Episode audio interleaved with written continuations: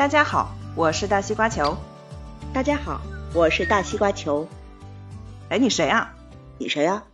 我是大西瓜球啊。我才是大西瓜球啊！你觉得咱俩谁是仿冒的？怎么讲？你是仿冒的？你看，这是个假的。花絮你可以放进，不闹不闹。嗨，来了一个特别厉害的啊！这咱俩声线特别像，这是我好朋友默默，今天来给我做一期节目。你等会儿，咱俩声音像吗？像啊，哪儿像？声线像，声线像。但是你，你的声线一听就是吃了钢丝儿的，太硬了。是啊，对呀，对吧？你是吃了钢丝儿的吧？我不一样，我就是钢丝。我谦谦君子，你听我这声音，一听就温柔似水啊。是的，是的。嗯。哎呀，我是默默，我是签到，你是钢丝儿，咱俩就不不一伙呢。拜拜，我走了。那不行，他俩可是最好的搭档。哎呀，不说那么多玩笑话，今天呢，我们来，我们来说说你大爷。嗯，就是想跟靠近一下我们的明星，来聊一聊大爷喜欢的那些动物。噔噔噔噔，要说到于谦儿啊，我问你问题啊，你可能离离着北京挺远的。我之前在北京上班，谦大爷在北京有一个。铁打雷劈的动物园，你知道不？老熟了，这能不认识吗？真是。哎呀，这天打雷劈啊，还是老郭给取的。人家本来就不是叫什么天打雷劈，于谦的动物园啊，人名字挺好听的。人本来叫天津地华动物园，嗯，天津地华。谦大爷三大爱好，这啥你知道吗？嗯，抽烟、喝酒、烫头。嗯，但我那时候就其实我对烫头，谦大爷那头确实是确实是烫啊，但也不是总烫，这个我倒是抱有怀疑的态度。但是他那个第四大爱好我从来没有怀疑过，就是养宠。啥呀？养宠，而且不是养一种宠，我一开始就只以为他养马呢，没有。然后就我我那时候还想，大爷养的养马养的挺特殊的，养狗养猫行不行啊？后来我知道，嚯，我自己我我我孤陋寡闻了。谦儿大爷确实，他养的宠物太多了，而且吧，他身边的人也都爱这些。你像以前那些蛐蛐、蝈蝈，他都养过，包括小猫、小狗、小矮马、小鹦鹉，我觉得他都喜欢。这是不是跟那传闻有关？说他是皇室的后人，说是慈禧后代，叶赫那拉氏皇族后代，我就有点那个八旗子弟的那个叫什么叫什么好玩的那个特征。八旗子弟不都好玩吗？养个鸟啊，逗个蛐蛐啊。他性子比较淡，而且我觉得他特别善良，所以他特别爱小动物。这所以八旗子弟是真的吗？是是慈禧太后亲戚吗？嗯，相声台上的这些事儿，咱不能论真假。这这都怪老郭，成天瞎编呗。为艺术牺牲啊，那这个就那就姓郭就姓郭吧，咱也没办法。哎，你说郭，咱聊聊蝈蝈吧。说到这个蝈蝈，是 说到这个蝈蝈，我跟你说啊，我我那时候老想不通，这玩意儿有啥好养的呀？哎呀，北京人都喜欢玩这个吗？嗨，我们这儿也有，真的。谁小孩小时候上个街不不不去买一只回来呀？都得提溜一个。啊，你们那也买呀？买好多呢，就是那种竹竹子编的那小笼子，是吧？然后把那蝈蝈搁在里头，养着。呃，这是说远了，我忽然想起那个蒲松龄里头那个醋汁来了。哦，那不都醋汁？那不都得。醋汁是叫啥来着？蛐蛐儿，蛐蛐儿。对，我想起那个醋汁来了，那不都一样的嘛？那不都逗嘛？那不都得养的像宝贝似的吗？你说蒲松龄，我想起来了，《聊斋志异》里的嘛，说的。对，他们是两种。可怜的那小孩儿。但是过去那时候，人们都喜欢养这些，养蝈蝈，养蛐蛐儿。我我真的不理解这些特殊的癖好，养狗、养猫什么的。我倒是可以理解。古代可能真的他那时候，比如说他们对于这个猫啊，我我记得就是说猫的话呀，是后来才引进的，之前好久是没有的，而且像这个它可能那个叫声，他们说跟文人啊，他那种高风亮节的那种嘻嘻嘻嘻那个特别细的声，就会让人心情特别的安定。会吗？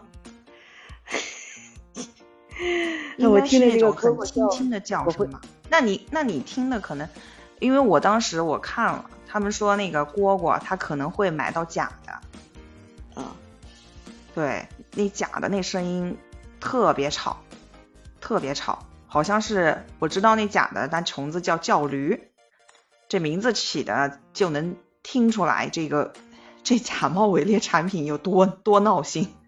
嗯，我知道你说的那个是什么，我们这儿也有那种东西啊。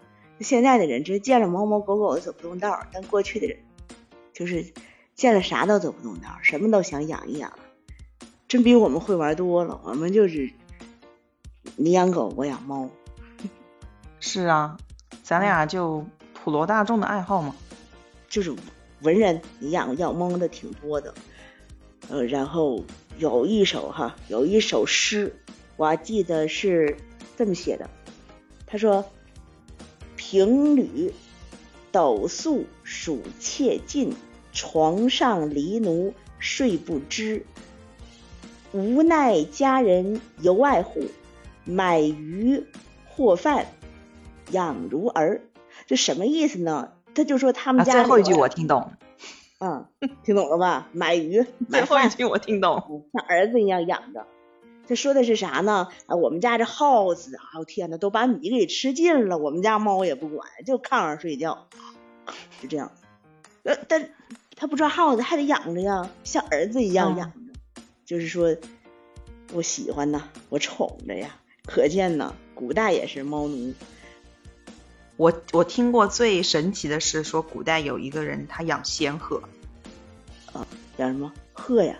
仙鹤对鹤。我想想啊，他是说啥来着？说什么他觉得自己是一个不平凡的人，所以他应该养一个不一样的宠物，这是春秋的春秋战国时期的魏国国君，应该是。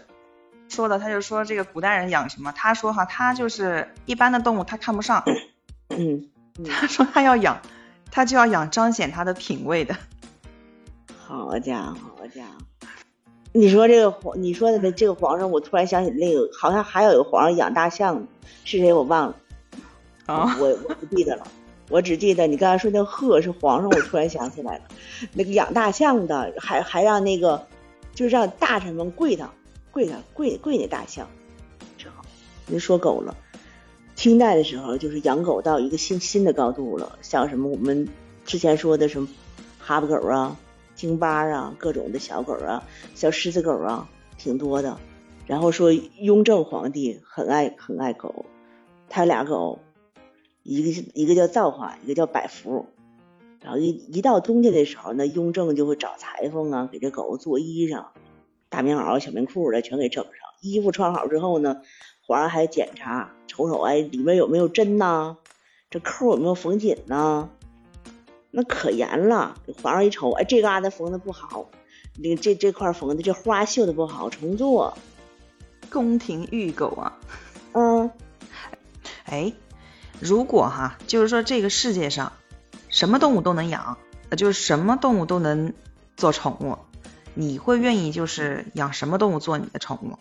什么动物都能养啊，养老虎。是，呃，为啥呢？我喜欢猫，它这个我希望它大一点儿，就可以保护我。我出去的时候，如果有狗咬我，我就上，然后它它就嗷就吓跑了。你想养啥其实我我想养狼，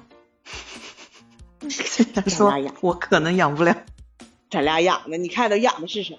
哎，鹰也可以，鹰也可以，嗯，嗯，鹰可以。你你听过熬鹰吗？你知道那个鹰是怎么养的吗？我听过啊老北京话应该是叫熬大鹰，就是说训练那个猎鹰嘛。